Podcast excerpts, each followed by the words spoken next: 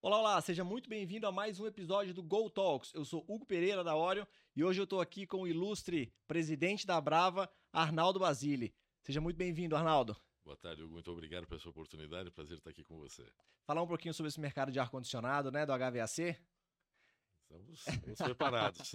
muita coisa para falar. É, para mim é uma, é uma, grande honra estar conversando aqui com você, Basílio. Eu sou engenheiro mecânico de formação e por muitos anos eu, eu, escutei da Brava como uma grande referência do setor. Nunca imaginei, nem no meu melhor sonho, que eu estaria aqui hoje conversando com você. Obrigado por ter aceitado o convite. Gentileza sua. Eu que agradeço por essa oportunidade.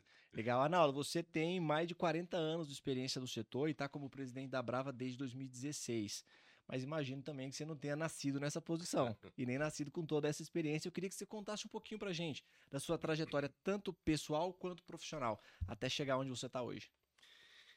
Eu acho que a minha trajetória começou como a de muitos moleques aí há algumas décadas atrás. Uh, amante por automóveis, curtia automóveis, desenhava automóveis, desenhava carros e tudo mais. E eu, por conta desse, dessa curiosidade, eu acabei fazendo um curso de, de segundo grau, Escola Técnica Industrial Lauro Gomes, em São Bernardo do Campos, é, voltada para, para a área, para a área de. Eh, área industrial, a mecânica industrial. E foi natural. Eu acabei indo para a FEI, Faculdade de Engenharia Industrial, para fazer o curso de mecânica de automóveis. Esse era o meu sonho. Entrei na FEI por conta disso. Abri mão de outras faculdades porque eu queria fazer o curso de, de engenharia automobilística. Mas durante o curso, uh, foi quando houve aquele destaque muito, muito significativo, as crises, as greves no ABC, uh, eh, isso na década, na década de 80. Então as coisas mudaram bastante. E aí eu percebi naquela oportunidade que o mercado não era tão aberto assim como eu gostaria que fosse. E por coincidência, eu sempre tive um bom desempenho nas, nas aulas, nas matérias de transferência de calor, tudo relacionado com isolamento térmico, transferência de calor, uh, ventilação, essas coisas todas. E eu comecei a analisar naquela, naquela época o que, que poderia ser útil, onde que, que seria adequado eu exercitar a engenharia mecânica. Conversando com alguns professores, eu descobri que existia o mercado de ar-condicionado e refrigeração, isso durante o curso de engenharia. E aí eu fiz a ênfase, engenharia mecânica com ênfase em refrigeração e ar-condicionado, comecei a fazer estágio já antes de terminar a faculdade e, e aí foi. Aí o mundo do ar-condicionado uh, para mim foi, foi, foi uma coisa natural. Gostei, gosto até hoje. Mas eu continuo gostando de automóveis também. Legal. Eu me lembro assim das disciplinas que eu fiz de transferência de calor, de sistemas de, de refrigeração. Inclusive, se o meu professor estiver assistindo, manda um abraço para ele, o Pimenta. É, fiz lá na UNB, em Brasília. Uma disciplina. Não sei se você conhece o Pimenta, Conheço bem tradicional. Pimenta. Estive com ele há pouco tempo atrás. Ah, é? Algumas semanas atrás. Ah, então manda o link do episódio depois para ele ver. Ah, com certeza, farei isso. Sim, será um prazer. Legal. Um abraço pro Pimenta, então. Legal. Basílio, você falou aí do, do mercado de carros, né? Eu, quando falo que sou engenheiro mecânico, todo mundo pergunta: ah, mas você trabalha em qual montadora? É, porque já tem uma associação direta entre o engenheiro mecânico e as montadoras. Por outro lado, a gente vê, com o passar do tempo, o curso de engenharia mecânica parece estar em declínio no número de alunos é, quando em comparação com outras engenharias. Queria que você explicasse um pouco, ok, já que engenheiro mecânico não é só carro, o que mais faz o engenheiro mecânico? Quem sabe a gente não consegue convencer alguém que está assistindo esse episódio a fazer também engenharia mecânica. É, e por que, que você acha que a engenharia mecânica tem apresentado esse, esse, esse decaimento aí no número de alunos interessados? Então vamos por partes. É, um automóvel é um, um conjunto de subsistemas bastante complexo. Então, é onde oferece muitas oportunidades para desenvolvimento, para aplicação. O engenheiro mecânico não é só aquele cara que da área automobilística que vai fazer o design e tudo mais. Tem vários componentes envolvidos e que isso atrai, isso abre um mercado muito interessante para o engenheiro mecânico. Por isso que se associa a engenharia mecânica diretamente ao mercado automobilístico, é onde tem muita atividade. Não tanto no Brasil, até porque as tecnologias utilizadas no Brasil são importadas. O Brasil não tem é, tanta pesquisa e desenvolvimento, P&D, como existem em outros, em outros países. Nós somos muito mais utilitários, usuários é, de sistemas já desenvolvidos em outros países do que, do que desenvolvedores aqui. Mas temos alguns nichos de desenvolvimento. Então, por, por isso por si só já restringe um pouco uh, o interesse pela engenharia mecânica. Uhum. Segundo o Confea, existem mais de 400, 400 títulos, 400 modelos. É, o termo correto não deve ser esse, não me ocorre agora a expressão correta, a designação correta. Mas existem mais de 400 uh, designações distintas de engenheiros, entre engenheiro civil, engenheiro de uh, de águas pluviais, engenharia mecânica, engenharia mecânica automobilística, engenharia de armamentos e por aí vai. Então são mais de 400 títulos. Dentro da engenharia mecânica, vou falar da, da, refrigeração e do ar-condicionado. Não existe uma engenharia de climatização, não existe uma uhum. engenharia de refrigeração. Verdade. Nós, do setor, a Brava em particular, a gente vem, vem lutando muito para criar essa modalidade. Da mesma maneira que existe a modalidade de engenharia civil, engenharia de TI, engenharia metalúrgica, nós estamos há tempos aí batendo na porta do Confé, do sistema Confé CREA, para criar, para oficializar a criação do engenheiro de climatização e refrigeração.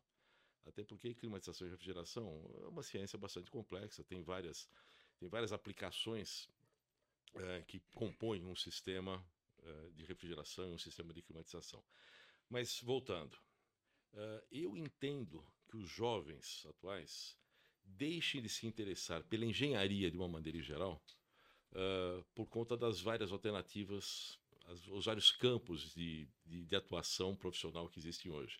É comum você ver vários estudos aí identificando quais são as profissões do futuro que aparecerão e quais são as profissões de hoje que desaparecerão. E dentro dessas que deverão desaparecer, tem muitas áreas da, da engenharia, infelizmente. Então, por isso por si só já desestimula o, o estudo da engenharia. Aí quando vai para a engenharia mecânica, que não é tão atrativa como a engenharia de TI, como a engenharia de telecomunicações, então a engenharia mecânica fica até mais, mais acanhada. E tem um outro aspecto que é muito importante. O setor financeiro absorve muito os engenheiros. Por quê? A, a metodologia que nós engenheiros desenvolvemos durante a nossa formação educacional é, cria uma afinidade com números muito interessante e que o sistema financeiro, quem estuda economia, administração, não desenvolve essa, essa com facilidade essa, essa percepção. né? Então o que acontece? O sistema financeiro, naturalmente, puxa muitos profissionais da engenharia é, de uma maneira geral para a área civil, para a área, área da engenharia de uma maneira geral. Legal. Infelizmente acontece isso. É, mas vamos fazer uma propaganda, né, para que as pessoas aí se inscrevam nos cursos de engenharia, especialmente engenharia mecânica, para ver se a gente tem uma reversão desse quadro nos Exatamente, próximos anos. Exatamente, isso aí. e a gente sempre fala, uma boa saída, uma boa atuação é na engenharia de climatização e refrigeração, que é um mercado crescente. A gente vai falar um pouco sobre isso e até Sim. tive que estudar bastante para preparar esse roteiro para conversar com você, Basília. É, não é fácil. E trouxe alguns dados aqui para a gente discutir e acho que reforçam isso que a gente está conversando agora. Segundo a Anfávia, que é a Associação dos Fabricantes de Veículos Automotores, o ar-condicionado já é um acessório presente quase que na totalidade, quase que 100% dos veículos novos vendidos no Brasil. O número que eu encontrei na internet aqui foi de 97%. 97% de todos os carros novos vendidos no país já saem com ar-condicionado. Por outro lado, dados recentes do Procel, que é o Programa Nacional de Conservação de Energia Elétrica, ah, indicam que aproximadamente 17 cento das moradias brasileiras possuem máquinas de ar-condicionado instalado. Ou seja, a gente ainda tem um mercado enorme para ser atendido dentro do residencial. E a minha pergunta para você é: ano após ano, a gente tem conseguido observar esse potencial sendo transformado em realidade no desenvolvimento, na evolução do nosso segmento, do nosso mercado? Sim. Vamos dividir em duas partes. Por que, que os veículos hoje, os veículos novos, e aí eu não sei, eu não tenho pleno conhecimento, mas eu acredito que esse número da Fávia considera veículos de passeio, veículos uh, de utilitários, uh, ônibus, se não me engano, caminhões também. Então é bem provável que esses 3% que não utilizam ar-condicionado podem ser aqueles veículos mais simples ou de aplicação menos, uh, menos intensiva. Pode ser. Bom, intuitivo. Qualquer carro, hoje em dia, em qualquer cidade de São Paulo, qualquer cidade do Brasil, é, que tem ar-condicionado, é, é um item de segurança. Você para num semáforo. Verdade. Nunca tinha pensado nisso, mas é verdade. É um item de segurança. O ar-condicionado no, no, no, nos veículos é um item de segurança. Inclusive, tem até estudos aí eh, relacionados com o seguro de carros que fazem uma diferenciação de Que veículos legal. com, com ar-condicionado e veículos sem, sem ar-condicionado. Não sei se todas elas levam isso em consideração a fundo, mas eh, já ouvi comentários a respeito. Então, essa é uma realidade. O ar-condicionado veicular é um item de segurança. É óbvio, um item de conforto. Você fazer uma viagem daqui a Curitiba, 400 quilômetros, que você faz em 5 horas um carro com ar-condicionado, no verão, você você com mesmo no- fazendo esse mesmo trajeto sem ar-condicionado, você vai demorar 7 horas. Então é um item de conforto. Então, e conforto num veículo significa também segurança. Então Sim. tem esses aspectos. Um aspecto que eu considero muito importante foi lá nos primórdios do plano real. Muita gente que está ouvindo aí, acho que não era nem nascido. É, aconteceu o seguinte: quando houve estabilidade econômica no Brasil, em 1994, 95, a primeira fábrica de automóveis que ofereceu um carro popular com ar-condicionado foi a Fiat. Ar-condicionado em veículos era só considerado para veículos de luxo, de, de- de um poder aquisitivo mais, mais elevado. Nem se pensava em carro popular naquela época com ar-condicionado. E a Fiat inovou. Eu considero que a Fiat, com esse veículo, ela foi uma das impulsionadoras e popularização do ar-condicionado. Porque o cidadão ele, ele começou a se sentir da seguinte situação: eu vou trabalhar num local que tem ar-condicionado. Eu saio almoçar num local que tem ar-condicionado. Eu vou no cinema com a minha esposa à noite, num shopping, num local que tem ar-condicionado. Eu consigo comprar um carro popular agora com ar-condicionado. Caramba, só falta ar-condicionado na minha casa. Isso é um, é um movimento intuitivo. Então Legal. as pessoas passaram a querer ter ar-condicionado porque começaram a conviver de uma maneira mais usual. É, o ar- o ar-condicionado se tornou um item acessível e as pessoas começaram a desejar ter ar-condicionado. tá? E isso vem se propagando ao longo do tempo. À medida que, com a instabilidade econômica que aconteceu em 94, à medida que o cidadão começou a ter um poder aquisitivo mais elevado, de um lado, e do outro lado, os fabricantes começaram a, a- oferecer alternativas de, equipa de, sistema, de equipamentos de ar-condicionado mais baratos, Uhum. houve aí um equilíbrio interessante. Então é natural que hoje as pessoas queiram ter ar-condicionado. E por enquanto, esse número varia de 17% a 20%, tá? Eh, de residências que têm pelo menos um aparelho de ar-condicionado. Então imagina a grandiosidade do mercado para isso aumentar ainda mais. Eu não falo nem do mercado comercial, porque no mercado comercial você vai para as lojas de conveniência, escritórios de contabilidade, padarias, eh, shoppings e por aí vai. A grande maioria dos estabelecimentos comerciais hoje no Brasil já tem ar-condicionado. Tanto é que já tem uma lei, a lei do PMOC, Plano de Manutenção, Operação e Controle, que exige que todo estabelecimento comercial público, ou seja, de uso público, né, que as pessoas entram e saem, tem que ter um plano de manutenção. Então isso já está popularizado, isso é, é difícil você imaginar hoje um estabelecimento comercial que não tem ar-condicionado. O ar-condicionado, ele, ele oferece eh, uma climatização mais adequada que, que, que te deixa mais confortável no ambiente. E tem os outros atributos, né? Uma coisa é o ar-condicionado te oferecer um conforto térmico, mas ele quando é bem instalado, bem desenvolvido, bem, bem projetado, ele tem outros atributos que a gente já comenta já já. Mas só para só para concluir esse, esse conceito do, da popularização do ar-condicionado, ah, o Brasil tem muito para crescer ainda. Eh, existem, se não me engano, a estatística está em torno de 65 milhões de residências no Brasil. Se só 17% delas têm um ar-condicionado, imagina o quanto que tem para crescer. E outra coisa, isso já torna o mercado nacional maduro. Nós estimamos que estão em operação hoje, mini splits no Brasil, alguma coisa na casa dos 60 milhões de unidades. Que tem vida útil entre 12 e 15 anos, dependendo de onde que foi instalado, como foi instalado, dependendo da tecnologia. Tá? Então, ao final desse período, é natural que as pessoas vão renovar, vão trocar o aparelho. Não vão, acabou a vida útil, não vão deixar de utilizar, vão, vão utilizar um outro, vão trocar por um outro aparelho. Então, é um mercado maduro, é um mercado eh, que oferece oportunidades tanto para quem comercializa os equipamentos, quanto para quem presta serviços de instalação e manutenção. Então, é um mercado atrativo, só falando do ar-condicionado, não estou nem falando da refrigeração. Então, é um mercado atrativo e que, a gente voltando para a primeira questão, pode ser interesse de quem queira fazer engenharia mecânica com ênfase em climatização. Boa, boa, é, tem que vender o peixe, né? É com certeza. Não, e, e, é legal você falar isso. Eu, eu, nunca tinha pensado nessa analogia entre a climatização no carro é, ter sido um trigger, né, um gatilho para acelerar a climatização residencial. E, e, esse número, realmente, assim, abaixo de 20% das residências tem uma máquina de ar-condicionado. Mas também é aquilo, você vai instalar no quarto do casal. Legal, mas poxa, é muito bom ter isso no quarto. Mas eu, quando eu vou assistir a minha série na sala, tá quente. Ah, então deixa eu colocar um segundo. Deixa eu colocar no escritório. Então isso daí não tem limite, né? É crescente. É, quem tem o primeiro ar-condicionado instala normalmente. Existe um, um, um xiste, né, como falam os argentinos, que é assim: você passa duas noites mal dormidas por conta do, de, de temperatura, por, por calor. Uh, na terceira noite você já tem, quer ter um ar-condicionado instalado.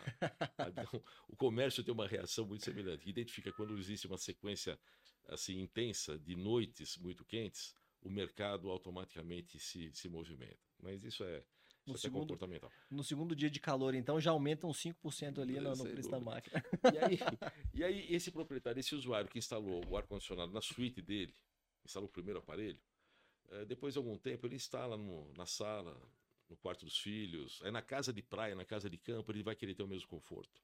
Ele vai acabar instalando também. Legal. Por isso que é crescente. País tropical, gigante como o nosso, não tem como é, é crescente esse, esse a evolução esse do mercado.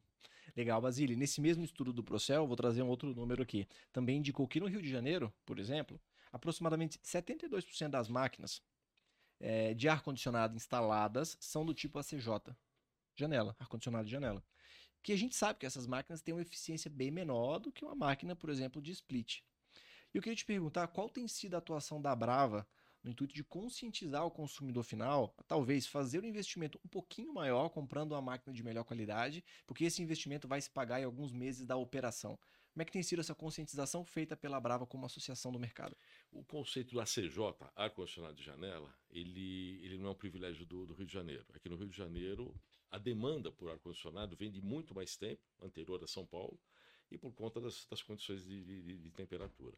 Então, o uso do aparelho de, de, janela, o ar-condicionado de janela, já ele é recorrente há muito tempo, mas é um mercado que está. É, ele teve um pico que foi lá no final dos anos 80, depois caiu e se estabilizou numa quantidade muito inferior à quantidade que se vende de, de, de, de mini splits. E ainda se vende aparelhos de janela, por quê? Existem algumas concepções de arquitetura, algumas concepções do, dos edifícios e das casas que permite o uso do ar-condicionado de janela. E o ar-condicionado de janela, ele não tem a mesma eficiência que tem o aparelho, uh, o mini split. Uh, não dá nem para fazer comparação. O mini split é, na verdade, o aparelho de janela dividido em duas partes. A parte evaporadora, que aclimatiza, aqui climatiza o ambiente, fica na parte interna. E a unidade condensadora fica no ambiente externo. Você precisa de uma tubulação isolada termicamente para fazer a conexão de um para o outro. Isso demanda alguma, alguma engenharia alguma técnica para fazer essa instalação. E aí que tem aparecido essas oportunidades para esse, esse público que, que tem atuado no, na instalação desses aparelhos. No Rio de Janeiro, se utiliza muito o aparelho, o aparelho de ar-condicionado de janela porque ele tem um custo mais baixo, as instalações já estão prontas. Então, chegou no final da vida útil, o aparelho, aquele aparelho que foi utilizado durante 10, 15, 20 anos, por hora que não dá mais para utilizar, eh, o sujeito não vai comprar um mini split para fazer uma, uma mexida na casa dele. Ele, ele tem espaço lá, já tem instalação, ele coloca contra o aparelho de janela. Isso não é privilégio do Rio de Janeiro, isso é, é, é um conceito generalizado, acontece no Brasil inteiro. Só que no Rio de Janeiro, a demanda por aparelho de ar-condicionado já vem de longa data, é muito, muito intenso por conta disso. Com o passar do tempo, as pessoas vão entendendo que vale a pena investir num aparelho mais eficiente, que vai consumir menos energia, mais silencioso, tem uma durabilidade maior, mas que o custo de instalação é um custo mais caro, é mais alto esse custo de instalação do que um aparelho de janela mais simples. É, é, é a mesma coisa que a gente fazer uma analogia. Vai acabar o jornal impresso e todo mundo vai passar a ler só o jornal pela internet? Ninguém faz essa afirmativa. Ninguém é ousado a ponto de falar, não, tal data, daqui X anos vai acabar o jornal impresso. Ninguém fala isso. A mesma coisa, fazendo essa analogia, ninguém fala, vai acabar o aparelho de janela. Não. Porque existem essas tecnologias, existem essas estruturas já preparadas e a população, o cidadão prefere continuar utilizando enquanto, ele, enquanto for possível. É. E que bom que tem eh, múltiplos modelos, né, também de máquinas de ar condicionado para se adequar a cada necessidade. Às vezes a pessoa não vai ter o, o espaço também para colocar o ACJ, mas consegue comprar um ar condicionado portátil. Tudo bem, tem uma questão de ruído, né, de conforto acústico, mas no calor é melhor você comprar um plug de ouvido para dormir do que ficar suando, né? É Legal, Basile. Durante a pandemia, se é que dá para a gente falar que teve alguma coisa proveitosa, né? Assim, a gente pode falar que o nosso mercado ele se beneficiou com a conscientização das pessoas quanto à importância da climatização, da refrigeração e da ventilação, da renovação, da troca de ar. É, e o que eu queria te perguntar, assim, o que eu queria que você comentasse um pouco é sobre a evolução, sobre os avanços da preocupação com a qualidade do ar interior. Por que, que eu te pergunto isso também? Porque acho que várias das pessoas que têm ar-condicionado instalado em casa talvez tenham comprado aquelas baguetes para colocar embaixo da porta. Não sei se você tem isso na sua casa, lá em casa a gente até instalou. Que aí você instala as baguetes debaixo da porta, você fecha a porta do quarto e o ar fica ali gelado. Você ainda fica pensando, poxa, não estou perdendo dinheiro, né? Porque o ar gelado não está saindo por debaixo das frestas. Só que aí eu acabo criando outro problema. Ok, eu economizo na energia de fato, ainda mais se for uma máquina inverter, mas eu não renovo esse ar. Então, eu queria que você falasse um pouco assim sobre a, a, evolução e a importância da qualidade do ar interior, tanto quanto ter um ar climatizado. Então vamos lá. É, por definição, por definição, ar-condicionado é um sistema ou um equipamento que controla simultaneamente, e essa palavra é significativa. Simultaneamente, controla temperatura, umidade, a filtragem que a gente chama jargão de, de, purificação do ar. A circulação do ar, que muita gente fala que é da velocidade do ar, na verdade não é a velocidade do ar, é a circulação do ar, é, é, é fazer com que o ar passe, circule por todo o ambiente. E a renovação do ar. Então são cinco parâmetros que, por definição, é, constituem um, um, conceito de ar-condicionado. Existe um, um, sexto conceito que é, é uma consequência, é o controle acústico. Então, por exemplo, nós estamos aqui no ambiente que se não tivesse ar-condicionado, a gente não conseguiria estar nesse ambiente aqui. Tá? Para você manter acusticamente isso aqui isolado, você tem que ter um ar-condicionado, você tem que abrir janela, porta, alguma coisa assim. Então, esses cinco conceitos eles são importantes para definir o sistema de ar-condicionado. Na pandemia, ficou muito evidente que o controle da temperatura passou a ser até secundário.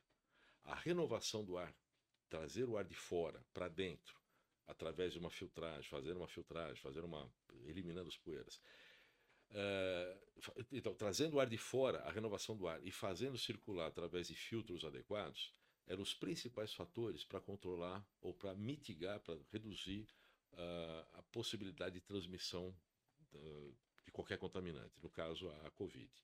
No sistema hospitalar, o que acontece? Isso é muito, muito sério, isso é muito controlado. Você tem filtros, você tem baterias de filtros. Você tem um filtro, um pré-filtro, depois tem um filtro mais fino, mais adequado, para você eliminar bactérias e vírus. É um sistema mais sofisticado e que tem um custo mais elevado, que não se aplica aplicar, pra, em aplicações residenciais e comerciais, mas sistema hospitalar sim. Então aí já é um estágio mais, mais elevado. Mas em suma, é, o que, que aconteceu com a pandemia? A pandemia deixou evidente o quanto que é importante, o quanto que o ar-condicionado é parte da solução e não parte do problema. O ar-condicionado, quando ele é bem projetado, bem instalado e respeitando esses, esses cinco conceitos, ele é um, é, um elemento que ajuda a mitigar, e, às vezes até eliminar os vírus que estão em circulação no ambiente.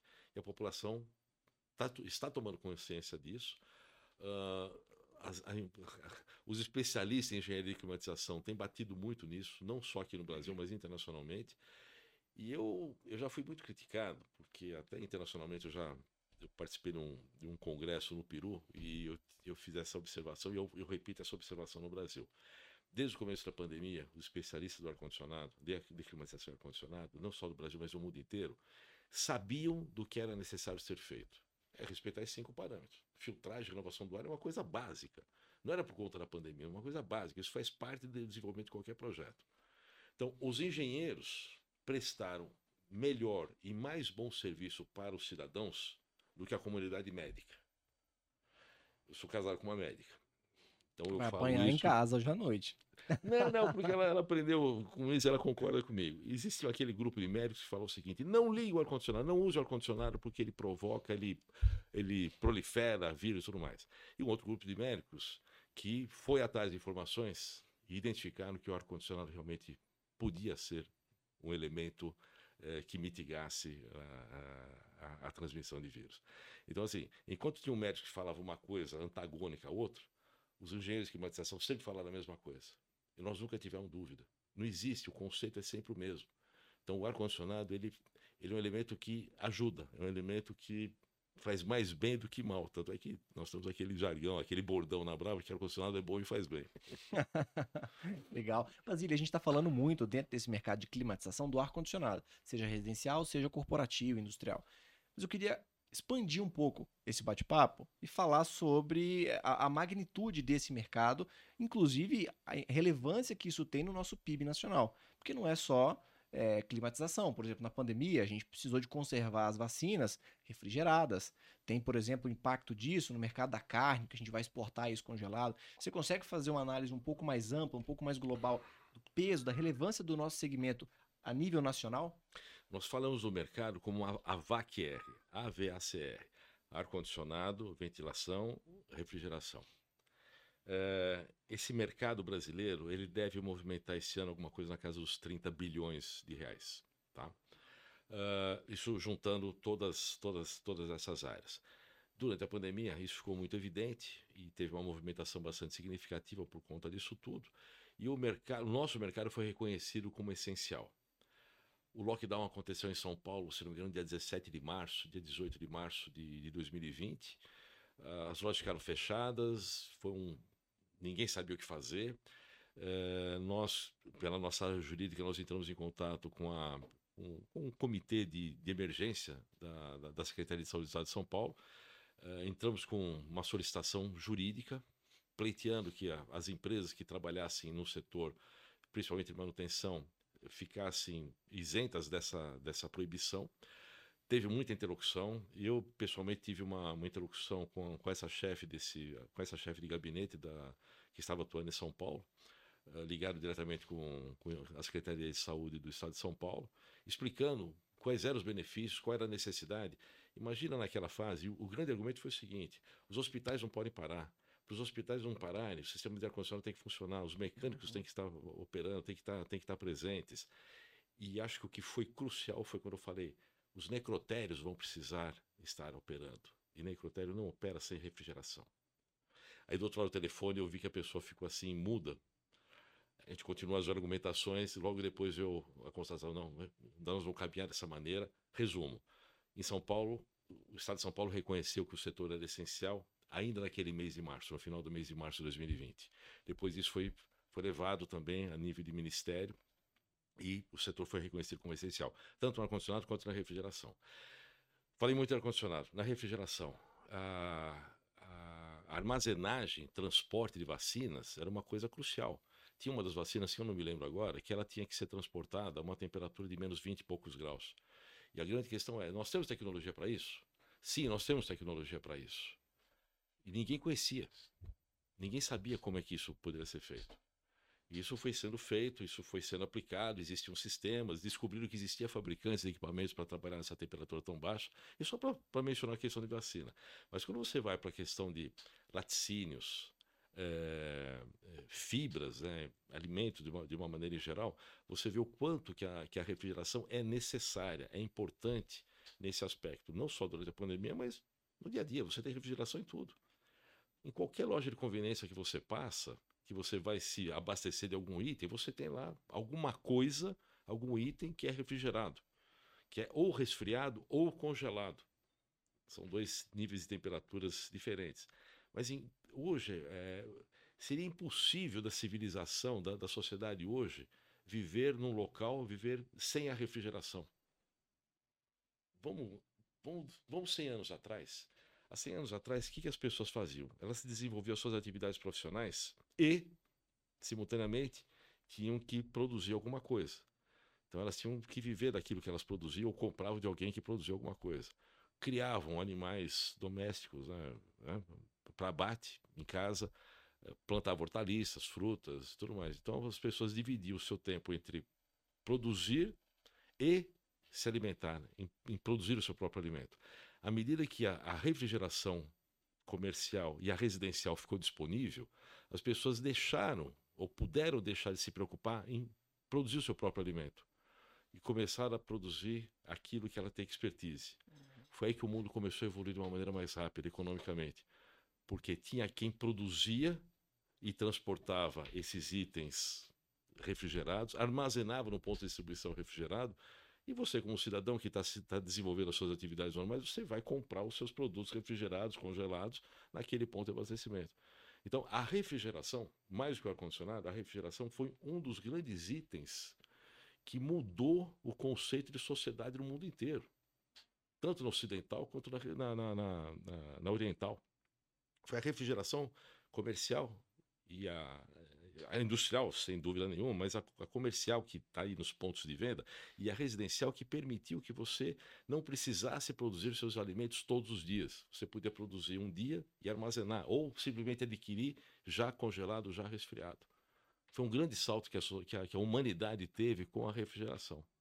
E aí, o jargão, o bordão que a gente usa na Brava, que ar-condicionado é bom e faz bem, e junto com a refrigeração são imprescindíveis. Uma coisa não vive sem a outra, uma coisa depende da outra. Vou te confessar uma coisa aqui, Basile. É, eu tô casado já há alguns anos e minha esposa teve uma brilhante ideia esses dias. Ela falou: por que, que a gente não, não, não, Uma vez por mês a gente não faz um intensivão no final de semana cozinha a comida do mês inteiro e congela. A gente até trocou a geladeira, agora a gente está tudo estocado lá, os potinhos, muito mais fácil, né? Muito mais prático. Graças ao ciclo termodinâmico, o mesmo que, o, que a gente utiliza para climatizar ambientes, também a gente pode utilizar para refrigeração de muitas coisas, alimentos, vacinas e várias outras atividades, né? É isso aí. Teve uma época, alguns anos atrás, que as, que as pessoas reformavam seus, as suas casas, seus apartamentos, para ter dois itens: uma geladeira e um freezer. Sim, minha mãe tem até hoje em casa. Percebe? Então é exatamente esse conceito. Sabe?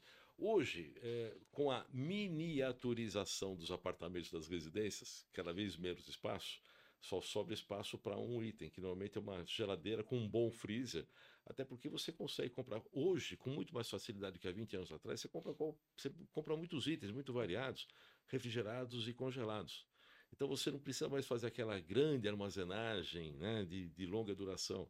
Você, uma vez por semana, você compra aqueles itens e abastece e deixa armazenado lá. Mas por que, que você consegue fazer isso? Porque a refrigeração comercial está na tua esquina. Então, aquela loja de conveniência, aquele supermercado fácil que tem próximo da tua casa ou não muito distante, você vai lá e compra com facilidade aquilo que você quiser e estoca na sua casa pelo tempo que você, que você precisar. Olha quanto que a nossa vida ficou facilitada graças à refrigeração. Eu acho que até o final desse episódio a gente consegue um acréscimo de uns 5% no número de alunos interessados na engenharia eu, mecânica. Eu estava pensando exatamente isso. Vamos voltar para a primeira pergunta. Olha só o que, que a engenharia mecânica pode oferecer. Legal. Cobrar o Pimenta de passar lá nas turmas de engenharia é mecânica é dele. Assim, quero trazer um outro dado aqui sobre o nosso mercado. Uh, dado da CSEX, tá? Que é a Secretaria de Comércio Exterior do Governo Federal. Uh, apontam quase 2,2 bilhões de dólares, isso aqui dado de 2021, é, em importação no Brasil para compressores, bombas, ventiladores, aparelhos de ar-condicionado, refrigeradores, congeladores. Mas tudo isso veio de fora. Queria que você fizesse um, um, uma analogia aí, um comparativo entre o mercado nacional e o mercado internacional. Tem indústria nacional forte nesse segmento ou realmente a gente ainda está muito refém do que vem de fora? Tem muitas indústrias nacionais que atendem o mercado nacional e que regionalmente, vamos pensar aqui em, América do Sul, América Latina, consegue atender também esse mercado da América Latina. Mas esses itens que são importados, eles são necessários para a fabricação, para a montagem, para a complementação dos itens que são fabricados aqui. Uhum. É, não é essa importação, não são essas importações desses itens que estão acontecendo hoje, que estão criando algum problema para a produção local. Não, não é isso. É, existe uma complementação. O mundo aprendeu a fazer isso e está repensando em função dessas dificuldades aí que aconteceu com a, com a pandemia agora com essa, com essa invasão da Rússia na Ucrânia, que está criando esse, esse problema sério de, de abastecimento, de logística, né? Isso está sendo repensado. Mas É, não tem nada de errado nessa importação desses itens. Nós precisamos da importação das, dessas importações para ter para termos itens necessários, componentes necessários para poder fazer as montagens, para poder para fazer os produtos acabados aqui.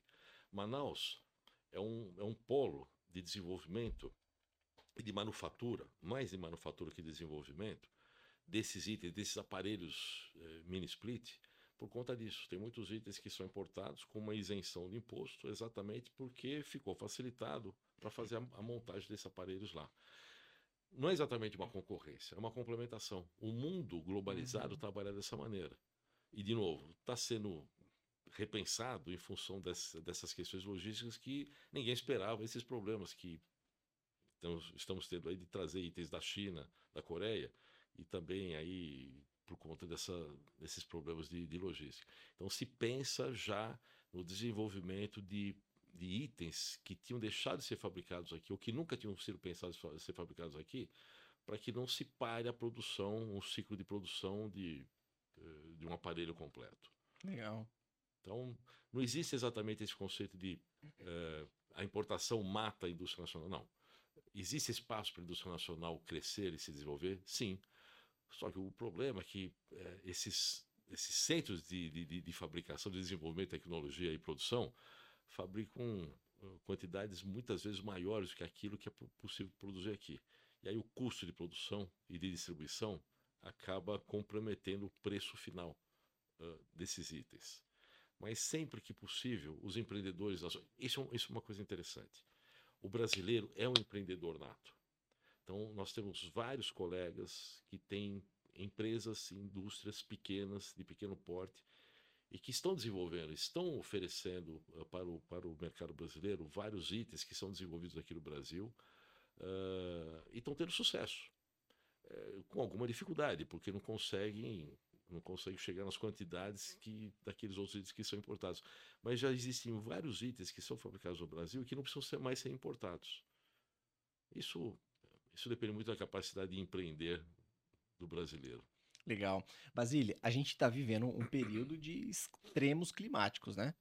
Acho que quando é frio é muito frio, quando é quente é muito quente. Algumas regiões do globo até que nem tinham tanta tradição assim, serem tão quentes, apresentaram verões é, assustadores na última temporada.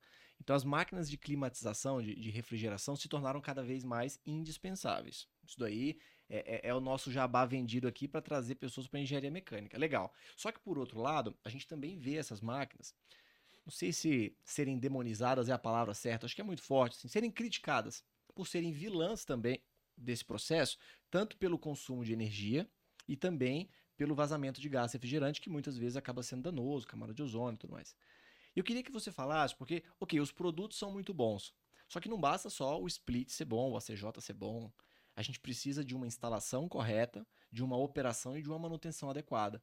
Eu queria que você falasse um pouco, até como uma forma de conscientização para quem está ouvindo a gente, da relevância dessa etapa final. Ok, eu comprei um produto bom, mas também de nada adianta eu colocar uma pessoa que não sabe instalar para fazer aquilo dali. Ah, alguns dados até de, de, vazamento de gás refrigerante me assustaram recentemente. É, e alguns clientes que a gente já atendeu é, se assustaram, porque quando a gente chegou para dar manutenção, a gente identificou alguns vazamentos ali na tubulação, fizemos o reparo e seguimos a vida. Fizemos uma carga de gás e ficou. E o cliente se assustou. E aí uma vez teve um cliente que ligou e falou: Poxa, mas que dia do mês que vocês vão vir para repor o gás? Falei, como assim repor o gás? Não, porque a empresa que estava aqui antes, todo mês vinha repor. Estou sentindo falta da agenda, já estava no meu calendário. Então, fala um pouco assim da, da importância da, da instalação, da operação e da manutenção adequadas para esses sistemas de climatização e refrigeração. Tudo começa com um bom projeto. E esse bom projeto ele tem que prever espaço adequado para se instalar, espaço adequado para o, o mecânico entrar e fazer a manutenção correta, uh, espaço adequado para se, se retirar os componentes que precisam ser trocados periodicamente, como filtros, por exemplo, eventualmente um compressor que precisa que precisa ser, ser trocado. Então começa com um projeto. Segundo passo, uma boa instalação. Uma instalação consciente, utilizando os materiais adequados, uh, com conce os conceitos corretos, conforme as normas prevêem, as normas de instalação uh, de sistemas tanto de refrigeração quanto de ar-condicionado. A operação, o usuário tem que saber como operar, ele tem que saber aonde que ele pode pôr a mão para mexer para alterar a temperatura, para controlar a temperatura, vazão de ar, seja lá o que for.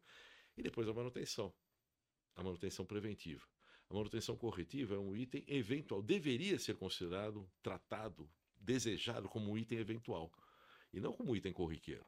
O corriqueiro é a manutenção preventiva. Bom, isso é um ciclo natural. Uh, o que compromete esse ciclo natural? Aquele negócio do baratinho.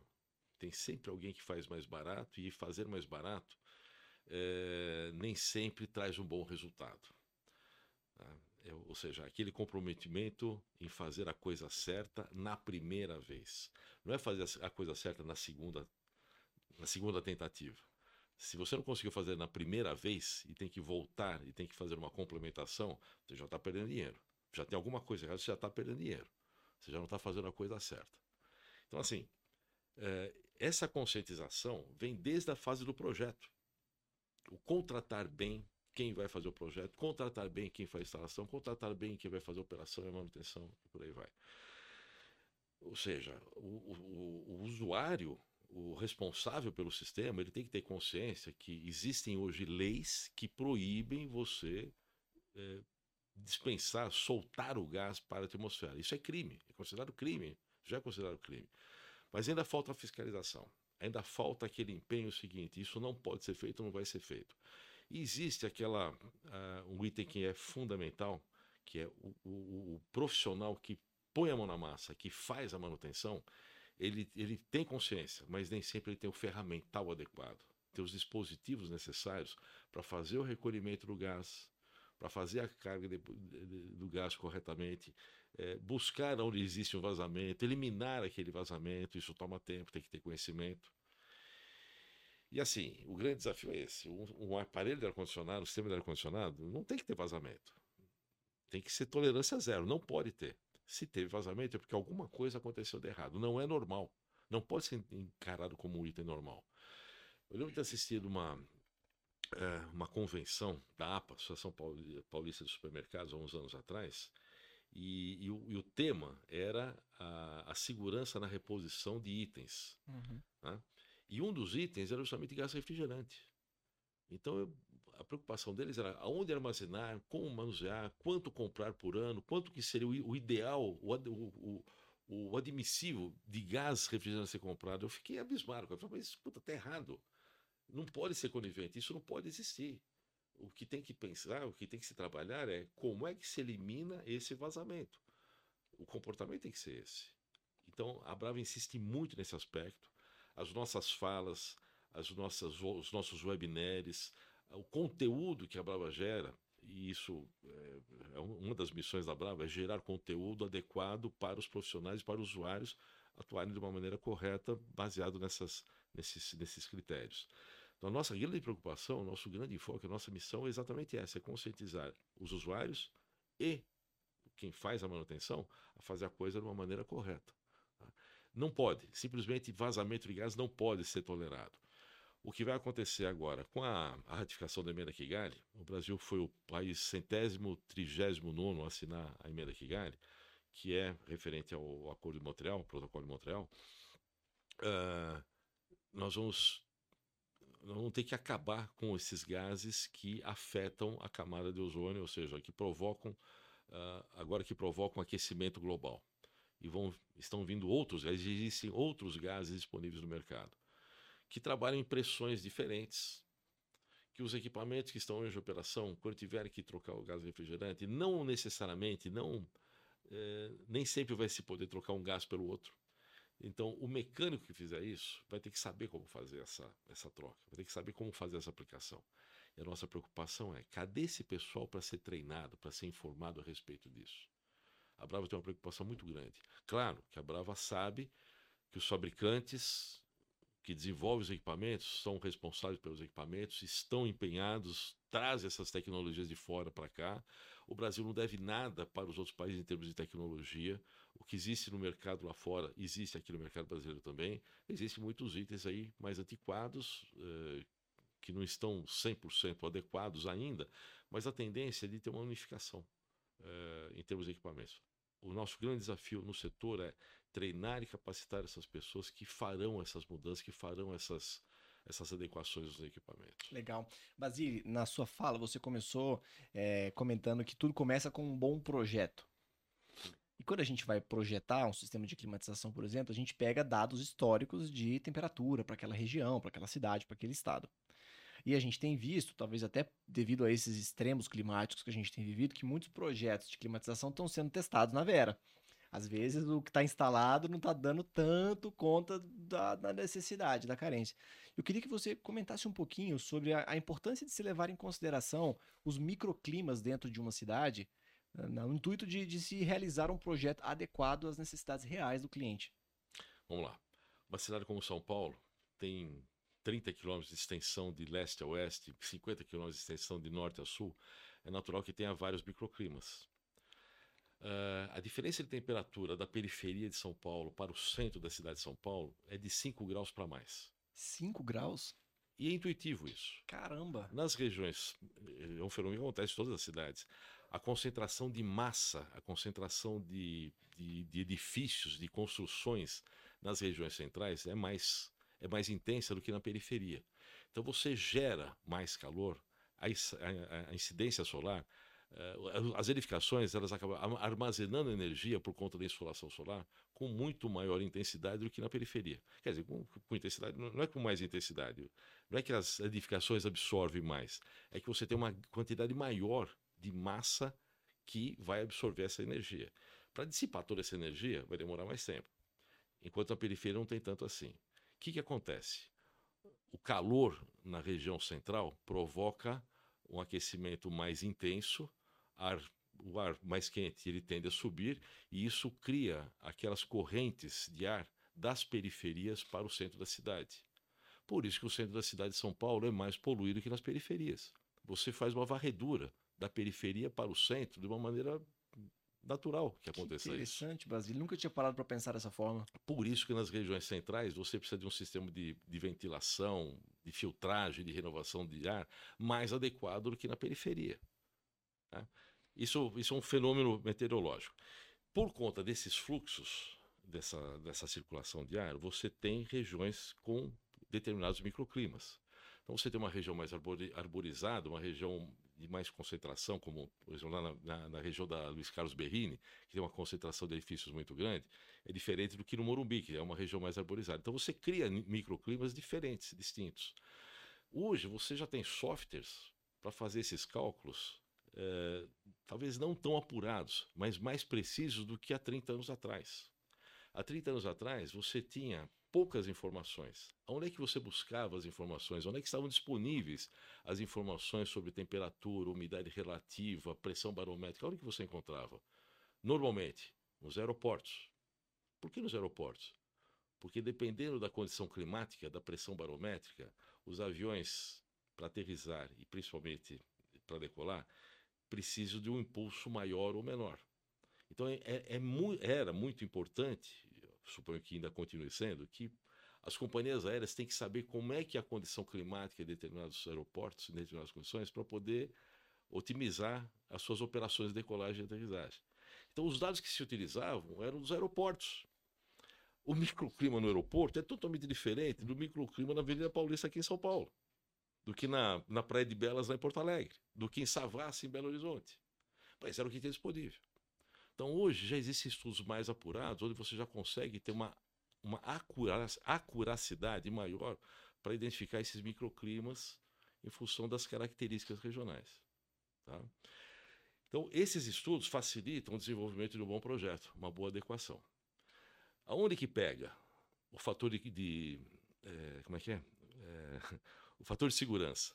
Você faz um projeto em cima da pinta, com aqueles dados lá, e você usa um fator de segurança, assim, 1, alguma coisa para mais, né? Para fazer um ajuste. É natural que aconteça isso, isso faz parte da engenharia. Né? Mas, enfim, é, você não. Você tem hoje mais facilidade, você tem mais recursos, mais informações ou informações mais precisas para desenvolver um projeto mais adequado para cada região, para cada cidade, para cada, para cada, para cada microclima em cada cidade. Legal, muito bom. Basília, a gente está chegando no final aqui da nossa conversa, mas tem uma pergunta que eu não queria deixar de te fazer. O ciclo termodinâmico que viabiliza tudo isso que a gente está falando é o mesmo há muito tempo. né? Desde quando eu aprendi lá na faculdade até hoje, por exemplo, não mudou. Só que muitas outras coisas dentro desse nosso mercado mudaram. A gente vê aí a entrada do IoT, inteligência artificial, uma série de outras novidades.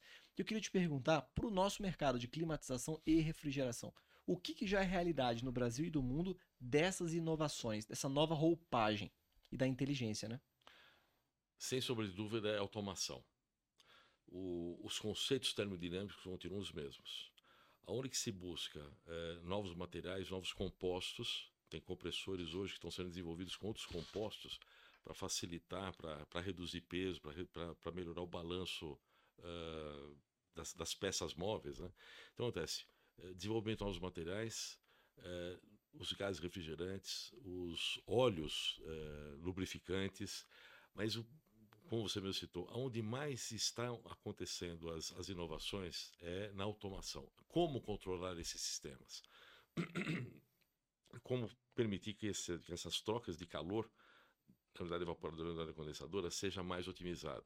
Então você já tem outras dinâmicas, outros circuitos sendo desenvolvidos, o microchannel, né, o microchannel, os microcanais que dão uma transferência de calor mais mais é, mais adequada, mais uniforme, os sistemas é, inverter que você consegue ter uma uma otimização no, na variação de, de, de, rotação do compressor, otimizando, encontrando o melhor ponto de operação para o compressor, o ventilador também. Nós estamos falando tudo de automação. Os conceitos mecânicos estão mais baseados em como fazer a transferência de calor de uma maneira mais adequada. Mas o grande salto está na automação. Inteligência artificial. Já existem equipamentos já desenvolvidos, que estão quase que já entrando, estão quase disponíveis no mercado brasileiro. É uma questão de, eu diria, de uma maneira ousada, meses, não mais tardar alguns, alguns poucos anos. A inteligência artificial vai, vai, vai permitir que o equipamento ele, ele se autorregule.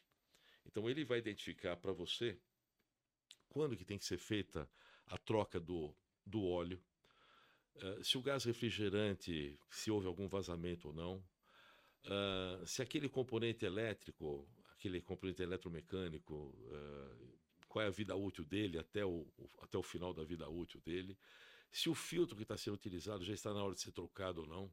Isso, o próprio equipamento, ele informa para você, ele vai, vai te gerar essa informação e ele vai se autorregular. Então, se, por exemplo, se o filtro estiver muito obstruído por muita sujeira, ele vai informar, olha, precisa ser trocado.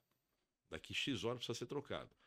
Só que, como ele tem um grau de obstrução, isso significa que a vazão pode ter reduzido.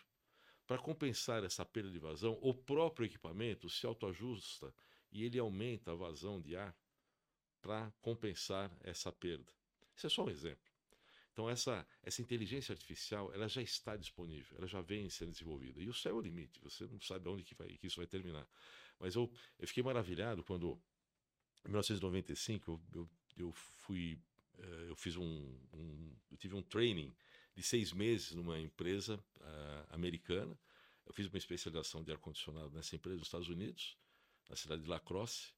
E, e lá foi quando eu, eu, fiquei sabendo, tomei conhecimento que existia uma central de, eh, de, de, de avaliação de operação na própria cidade, no headquarter daquela empresa, e que operava e que controlava a operação de equipamentos que estavam instalados em outros estados. Para mim aquilo era sensacional, aquilo era a coisa mais espetacular que existia. Hoje é corriqueiro. Hoje é coisa usual. Então nós já estamos falando que os equipamentos se autorregulam, se auto-adequam para aquelas condições de operação.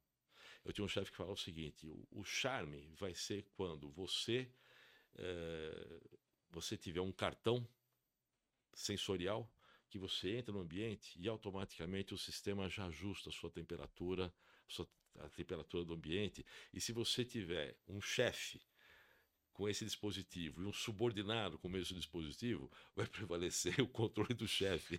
Então, ajuste da temperatura do local vai depender das condições que o chefe determinou.